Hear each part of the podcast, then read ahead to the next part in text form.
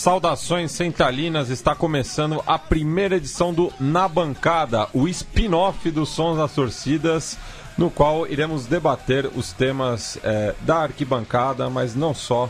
É, também vamos falar do, de outros aspectos do extra-campo. E para isso estamos aqui no estúdio Mané Garrincha com Irlan Simões, o.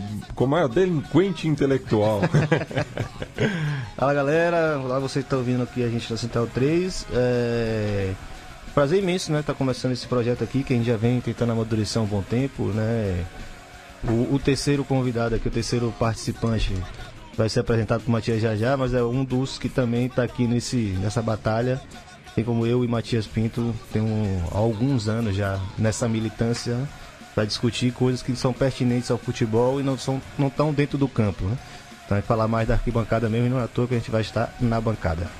E já que o Irlan citou, né, o terceiro componente aqui da nossa bancada, chamo ele Gabriel Brito, o guerrilheiro da informação. Tudo bom, Gabriel? Tudo ótimo, Matias. Tudo ótimo, Irlan. Satisfação participar de mais esse projeto aqui da nossa central de podcasts. Sempre também um prazer vir aqui aos estúdios Mané Garrincha agora. E vamos firme e forte aí, mais essa empreitada, pelos, pelas motivações que o Irlan já apresentou a quem escuta aí. Bem, nesse programa inaugural, né, a gente vai cruzar a fronteira aqui na Argentina para falar sobre as sociedades anônimas desportivas na Argentina. Com o destaque fundamental que é exatamente a organização dos torcedores argentinos né, para resistir a esses projetos. E eu peço para o Gabri citar é, um ministro chileno na década de 90 que reconheceu o erro, né? Vamos entrar na pauta das sociedades anônimas deportivas, né? Um, uma das novas panaceias, né? Uma panaceia do clube empresa para encurtar a conversa que marcou o futebol chileno na no começo dos anos 2000, se eu não me engano, em 2005 elas começaram a valer no Chile. E agora se discute na, na Argentina, presidida não à toa por Maurício Macri, né, um, um dos teólogos do livre mercado. E que na própria Argentina já teve um, um antecedente também, é, principalmente o caso do Racing Clube, né? Então, eu vou citar aqui o ministro, o ex-ministro do Interior e também do Desenvolvimento Regional do Chile, Francisco Vidal, responsável pela implantação na época do governo do presidente Ricardo Lagos, pela implantação das SAD no Chile, né, que, se, que os clubes se encontravam endividados e aquilo foi e, colocado como uma solução administrativa que tiraria o, os clubes dos endividamentos e das insolvências que, em que se encontravam. E destaco aqui na matéria, uma ótima matéria da revista argentina, revista eletrônica, né? Rock'n'Ball, né, que pergunta: as SAD são uma solução real ao futebol argentino? Aí eles citam casos do futebol espanhol, do futebol onde alguns clubes, onde quase todos os clubes também foram obrigados a se tornar SAD, menos os o Barcelona, o Real Madrid, o Atlético de Bilbao, e mais um clube menor que Osasuna. o Osasuna, Osasuna, que sei lá porque ele conseguiu essa distinção, mas conseguiu e outros três clubes que são entidades quase que nacionais, né? E por isso que ficam acima do bem e do mal em termos de regulação do Estado e que puderam se manter como sociedades é, esportivas apenas, né? Associações civis, né? Civis, é, sem fins lucrativos. E, enfim, esse modelo não deu, não salvou ninguém na Espanha, muito menos no Chile, né? A, a frase do, do Lagos eu vou pegar aqui, né? Mas ele, em linhas gerais, se arrepende né, do, do projeto e diz que e assume que não deu certo, né? É, me arrependo de ter impulsionado a, a lei. Era para salvar a atividade, mas resultou que os clubes agora devem o dobro de antes. E, bom, não à toa, né? Para quem conhece o pro, o Chile, a história econômica recente do Chile, não é à toa que o privatismo e a, o prestígio da iniciativa privada como solução para todos os males é, administrativo tem um histórico fortíssimo, né, desde os anos 70, considerado até o, uma espécie de paraíso ou laboratório do neoliberalismo na América Latina, né, é, com as políticas criadas na Escola Econômica de Chicago e que conquistaram o mundo, vamos dizer assim. O Chile é praticamente a ponta de lança na América Latina e não é à toa que esse projeto de, é, de clube empresa é, prosperou primeiro no Chile. Né? Só que agora, passados mais de 10 anos, o balanço que se faz é negativo e que basicamente não é que a culpa é de ser em clubes e empresas, é que isso simplesmente não representa uma solução por si só. Como diz a matéria da Rock and Ball aqui que eu destaco, é isso. Não é a forma jurídica que decide se a se a gestão vai ser boa ou ruim. É basicamente profissionalismo, compromisso, é, respeito às, às normas das instituições e tudo mais, né? Bom, é, e aí nesse sentido, como a gente pensou essa pauta para cá, né, exatamente porque isso, o bicho está pegando na Argentina e é, exatamente por existir essa resistência torcedora lá que nos interessou bastante, por causa da coordenadora de íntias, a gente foi atrás de, de um pesquisador argentino, que é um amigo pessoal meu também, mas que tem um acompanhamento imenso sobre a questão das barras, sobre os clubes, sobre essas discussões todas.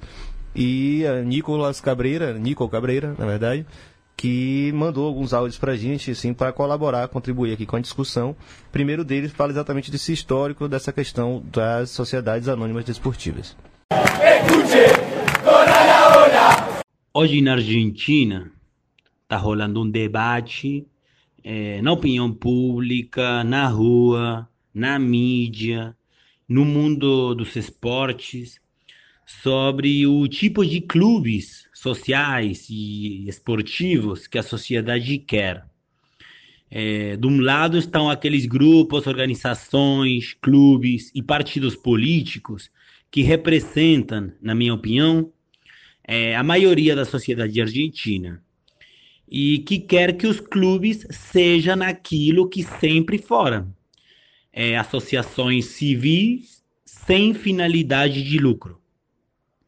Do outro lado, tem uma posição que não é nova, que não é recente, é, que começou a circular na Argentina no final dos anos 70, na época da ditadura militar, com a Copa do Mundo de 1978, mas que ganhou muita força nos anos 90, depois de que muitos clubes quebraram por causa de dívidas e corrupção da, da diretoria, etc. Mas que agora, nos últimos anos, reapareceu. E é uma posição que fala que os clubes deveriam ser sociedades anônimas, é, com possibilidade de lucro. Escute. Então, nessa primeira fala, o Nico faz aí né, uma contextualização histórica de como o debate das sociedades anônimas é, vem ganhando força na Argentina. É, ele traz lá desde a da época da ditadura, quando o governo de facto é, se apoiou muito no futebol, né? não só no, no, no, Mundial de 78, mas até o próprio Nico pode falar em uma próxima oportunidade, já que ele é de Córdoba. Tem um exemplo do Tajeres, né? clube da cidade que era bastante apoiado por um, por um coronel. E rival do Belgrano, que é o clube do coração de Nico, né? Pois é. Então, frisar isso. E o, e o, o Tajeres também, que é, é, atualmente é o braço do grupo Pachuca na América do Sul, né? Inclusive está é, disputando o título esse, esse ano. É, isso que voltou da segunda divisão faz duas temporadas. Mas agora a gente vai ouvir uma outra fala do Nico falando sobre a coordenação de torcedores, né? a coordenadora de Íntias, é, que re reuniu 25 clubes, muitos deles de bairro, é, e que vai ter agora o lançamento da campanha no, no, no mês de abril. No setor que rejeita é, esse projeto de mercantilização dos clubes tem um ator fundamental que acho que hoje está tá, tá cumprindo um papel central que é a coordenadora de índias. É uma organização formada no final de 2016 que hoje tem torcedores de mais de 25 clubes do futebol argentino e que tem como objetivo principal defender a figura da associação civil sem lucros dos clubes. Mas não é só isso, porque eu acho que o que está se discutindo não é só isso. É, também, por exemplo, essa, essa coordenadora, tá, os, os, os componentes dela, os membros, eles fazem pesquisas sobre as histórias dos clubes, as histórias dos bairros. E fazendo um adendo a essa outra fala do Nico aí, é, em relação à responsabilidade social do, dos clubes, né? No último dia 24 de março, quando é, milhares de argentinos foram às ruas é, por conta né, do, dos 42 anos do golpe militar de 1976, foi lançada também uma, uma coordenação de direitos humanos do futebol, né, representados por diversos clubes dos mais diferentes níveis do futebol argentino, né, desde os grandes clubes da primeira divisão até o, o, as equipes do ascenso, times de bairro, enfim. É, então, e aí, inclusive, é, como a gente precisou dar uma, uma tesourada na fala de Nico, para não ficar muito longa, mas eu iria fazer o destaque exatamente também da atenção que é dada pela coordenadora de Índias à discussão de igualdade de gênero dentro do futebol, que acho que é pertinente, podia, vai, provavelmente vai ser um tema que vai entrar no, aqui na bancada. E a relação que existe entre essa de, de dos torcedores pelos direitos humanos e a coordenadora de Índias são organizações diferentes, porém que dialogam bastante, né, e tem um processo muito parecido de formação e é muito interessante a gente ficar atento, acho que era o, o destaque maior dessa pauta. É, para mim, ainda é, é, a organização dos torcedores, que era que a gente queria trazer aqui, que está, se, está avançando bastante na Argentina, exatamente pela capacidade que eles têm de ter é, uma leitura que não se resume aos grandes clubes e à elite do futebol local. Né? Nessa pauta das sociedades anônimas esportivas, por exemplo, você poderia estar falando dos grandes clubes, das, das, grandes associações que tem 30 mil, 40 mil, 60 mil sócios. Mas não, eles estão falando dos clubes de bairro. Os clubes que as pessoas precisam para desenvolver é, é, seu físico, seu, sua parte mental, sua parte social, sua parte cultural. E aí está é, é tá interessante um dos pontos que a gente vai. Uma próxima fala de Nico, na verdade, trata exatamente dessa questão, né? Os menores clubes, a gente não está falando mais de futebol de alto rendimento, de futebol negócio e essa disputa. Está falando também de uma situação de clubes que serão lesados por essa lei que obriga compulsor, compulsoriamente os clubes a transformarem em empresas, como ele prejudica, por exemplo, é um espaço de sociabilidade de bairros e de cidades menores da, da Argentina. E só complementando sua fala, Irlan, é, cabe lembrar também da da MacFoot, né, que são as mulheres associadas a clubes de futebol da AFA e que fazem encontros anuais, além de encontros regionais, é, e que é uma bandeira bastante importante é, também de todos os, os, clubes associados à AFA. É, a gente vai ouvir agora a terceira e última fala do Nico, já falando precisamente né, de, dessa ameaça das sociedades anônimas em relação aos clubes de futebol na Argentina. Que também o, essa coordenadora de hinchas está defendendo o caráter amador dos esportes na Argentina. Porque esse projeto é, que quer que só pensa com uma lógica do capital, mercantil, do lucro, ele não, esse projeto não liga de jeito nenhum para os esportes amadores, que são a principal atividade dos clubes de bairro. Porque aqui não tem que pensar em Boca ou River, tem que pensar em a quantidade, é, os milhares de milhares de clubes de bairro que tem basquete, vôlei, hóquei, é, xadrez, e um, montão, um monte de esportes que não são profissionais.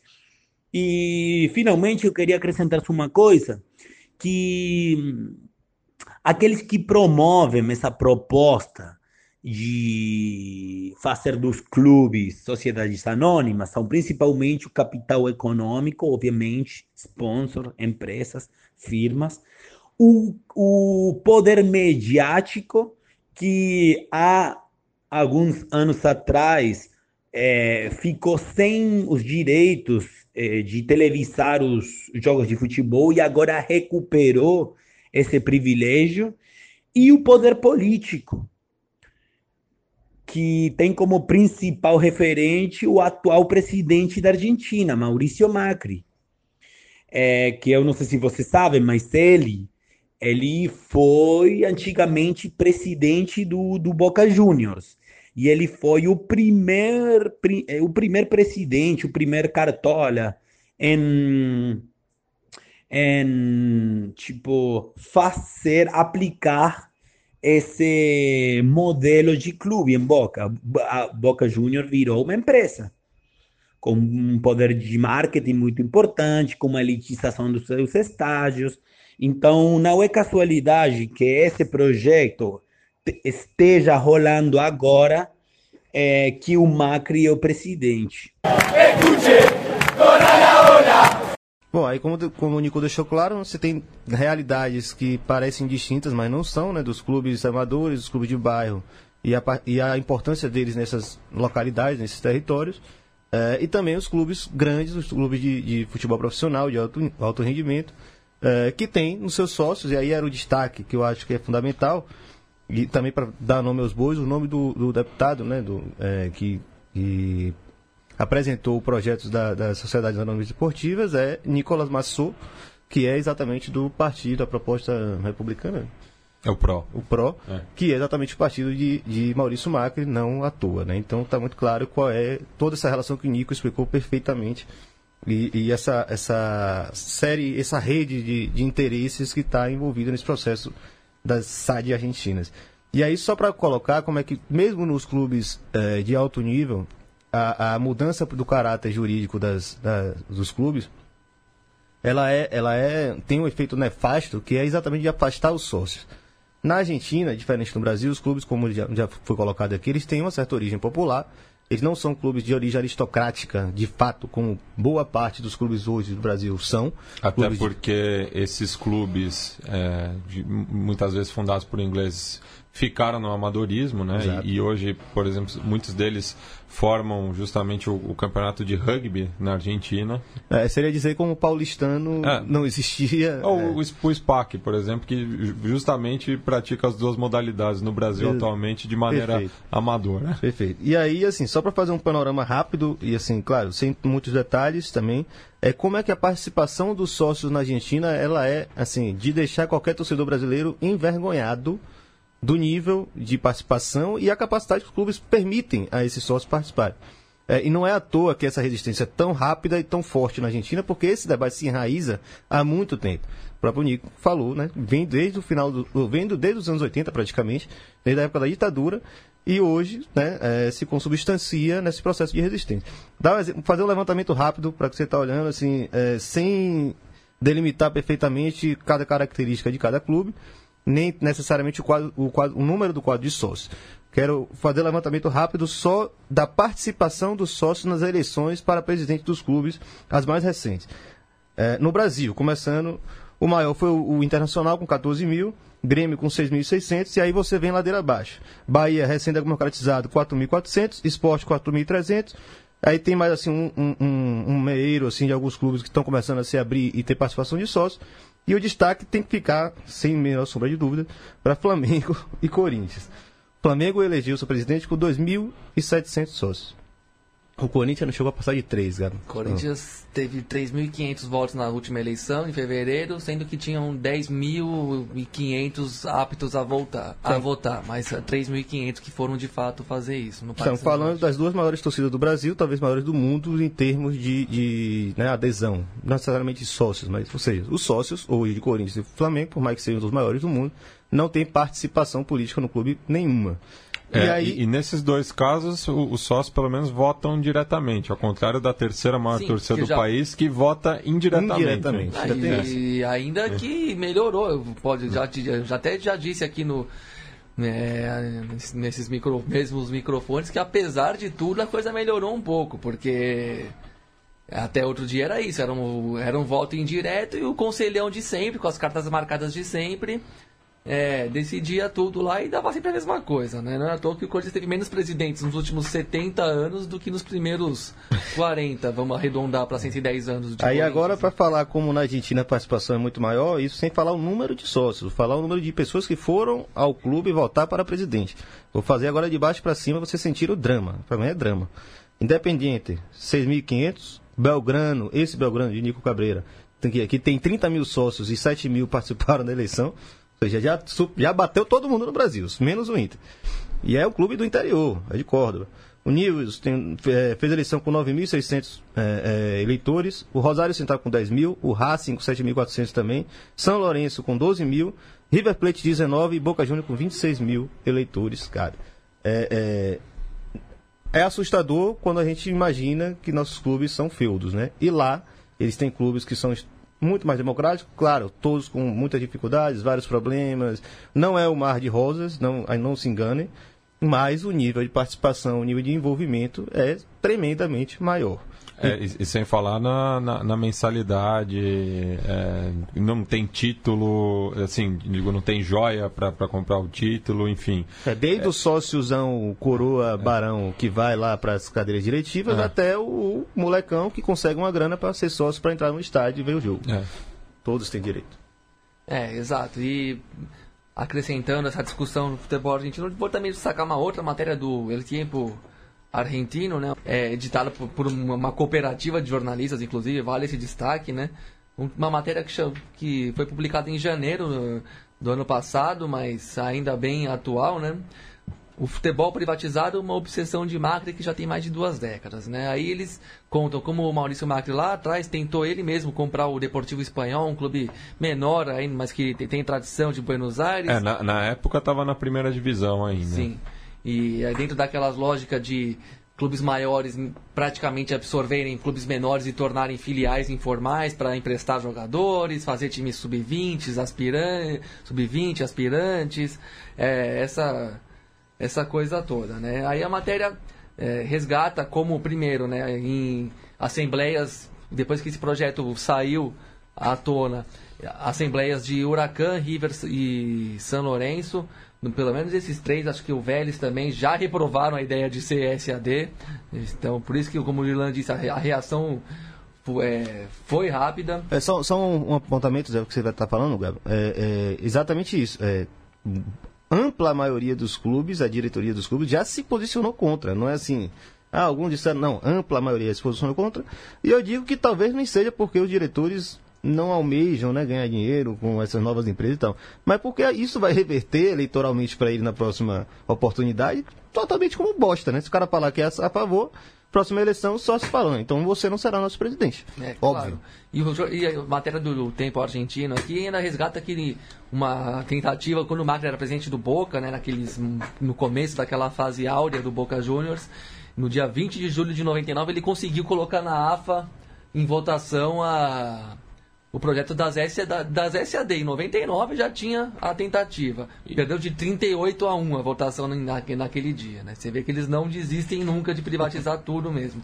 E aqui um assessor do Macri que falou com o jornal, mas sem se identificar. É 99, é, só para pontuar, o ano da quebra do Racing. É, é, é bom que, que fique registrado. Virou o engodo, né? É. Que eles precisavam. Ó, o assunto não tem ideologia. Não, não imagina. É. Você coloca a ferramenta e talvez amanhã os sócios prefiram que, é, que venha o Jorge Mendes, o empresário português, e compre o Vélez. Diz, é, disse esse representante né, do, próximo ao governo. Né? O Jorge Mendes, para quem não sabe, é um dos maiores representantes de jogadores do mundo, tem muita influ, influência no futebol argentino, português, espanhol. Inclusive é responsável por algumas coisas aí, como por exemplo uma debacle econômica que abateu o Valência, né? É um dos responsáveis, é acusado de ser um testa de ferro de um investidor de Singapura, enfim, todo esse monte de coisa. Aí o apresentaram um projeto de lei na Casa Rosada e essa foi a, declara, é, a declaração do do Raul Games, o, o um importante dirigente do Vélez, não sei se ele é presidente atualmente, mas foi por muitos anos, no mínimo, né? E é um filho da puta, um sem vergonha. é muito grave o que ele disse sobre futebol, com uma soberba incrível ao falar dos dirigentes. E, e, olha que eu votei nele e quero que vá bem, mas Macri quer que os clubes sejam, sejamos cada vez mais pobres e que ganhem cada vez mais dinheiro somente seus amigos, formando sociedades anônimas. Porque o projeto de lei, é, inacreditavelmente, colocou a, o, entre, suas, entre o, os seus parágrafos e incisos e tudo mais, disse que o investidor, em caso de insolvência, falência, quebradeira, ele devolve o clube e o cabe ao clube quitar as dívidas. E, não, e, e aí tem isso. Eles já fizeram diversas reuniões com vários investidores já, já marcados. Né? As cartas estão marcadas. E, e para piorar a situação é isso. É, tem sempre ah, o modelo espanhol, o modelo tal. E aí, como viu que a resistência já está grande, começaram a falar do modelo alemão que a gente pretende até falar na próxima oportunidade, né? Que é aquele modelo que garante, né, o que a galera chama de ações de ouro, né? Que pertencem ao clube, né? Que é o domínio político de fato, né? diretor mesmo da, da instituição vai, vai se manter na mão do, do clube social e não dessa parte é, privada, parte da empresa dos investidores. Com certeza isso não vai ficar. Não vai, não vai. Não vai. Se passar o projeto, vai dar merda. E aí, só aproveitar que você falou de alguns investidores antigos, queria citar Juan Navarro, um uruguaio né, radicado na Argentina, que era o dono, né, o, o sócio majoritário daquele tal Excel Group. É. Um grupo que financiou ao mesmo tempo Quilmes na Argentina e uma das poucas experiências extremamente fracassadas no Brasil, que é o do meu próprio Vitória, na, no, na virada dos anos 2000. Esse sujeito está envolvido em tanta lama recentemente, está com processo nas costas da Lacoste, da, do, do Carrefour, de tanto investimento que ele fez, aquele, aquela privataria que existia naquela época, que eh, sumiu. Né? Ninguém sabe mais onde está o sujeito. Está desaparecido do mapa. E já foi um dos maiores empresários da América Latina inteira. Teve dois clubes na mão, enterrou Vitória na Série A, continua, inclusive, Vitória tem débito com o Extra Group até hoje, isso é importante frisar. E essas sites mostraram já, se você estava querendo exemplo de como isso pode dar muita merda, pode ser nefasto para o nosso clube, você tem aí, você tem também o Google na sua frente, você procurar, fica à vontade. É, e citar também um, um outro exemplo aí, de, talvez da principal figura midiática na Argentina, o Marcelo Tinelli, homem bastante influente no, no São Lourenço, né? É, faz parte da, da, da, situação agora, na forma com o Matias Lamens, atual presidente do Cuervo, e que teve uma experiência também é, mal sucedida no Badajoz da Espanha, que também condenou é, o, o, clube é, de Extremadura é, ao ao ostracismo. Ao ostracismo, isso, obrigado. Melhor termo, ostracismo. Dar una noticia, Diego Corol. Videomatch va a tener un club de fútbol en España. ¿En serio? ¿Cómo es eso, Marcelo? Vamos a comprar un club de fútbol. ¿En serio? ¿Me está cargando? Sí. Vamos a hacer una asociación. Sí, sí, en serio. Así que Corol se va a ir a vivir por un tiempo el nuevo club que va a tener Videomatch. Es un equipo de segunda división que se llama el Badajoz. ¿Pero vamos a poner la tarasca? A partir de ahora, no sé si vamos a poner la tarasca o no vamos a poner la tarasca. La cuestión es que vamos a tener un equipo de fútbol que se va a llamar Badajoz Videomatch, BM. ¿eh? Bem, e com isso a gente encerra a primeira edição do Na Bancada. É, na próxima edição a gente vai ainda falar é, dessas disputas extra-campo é, com dois casos. Né? A gente vai atravessar a cordilheira é, e visitar o Chile é, falar da, das sociedades anônimas, mas também do plano Estádio Seguro. E também iremos para a Alemanha, é, principalmente na cidade de Hanover, onde está tendo uma grande mobilização dos seus torcedores. Em defesa seja, da lei de 50% mais um, exatamente. Ou seja, que a, o, os sócios tenham o poder majoritário nas decisões dos clubes.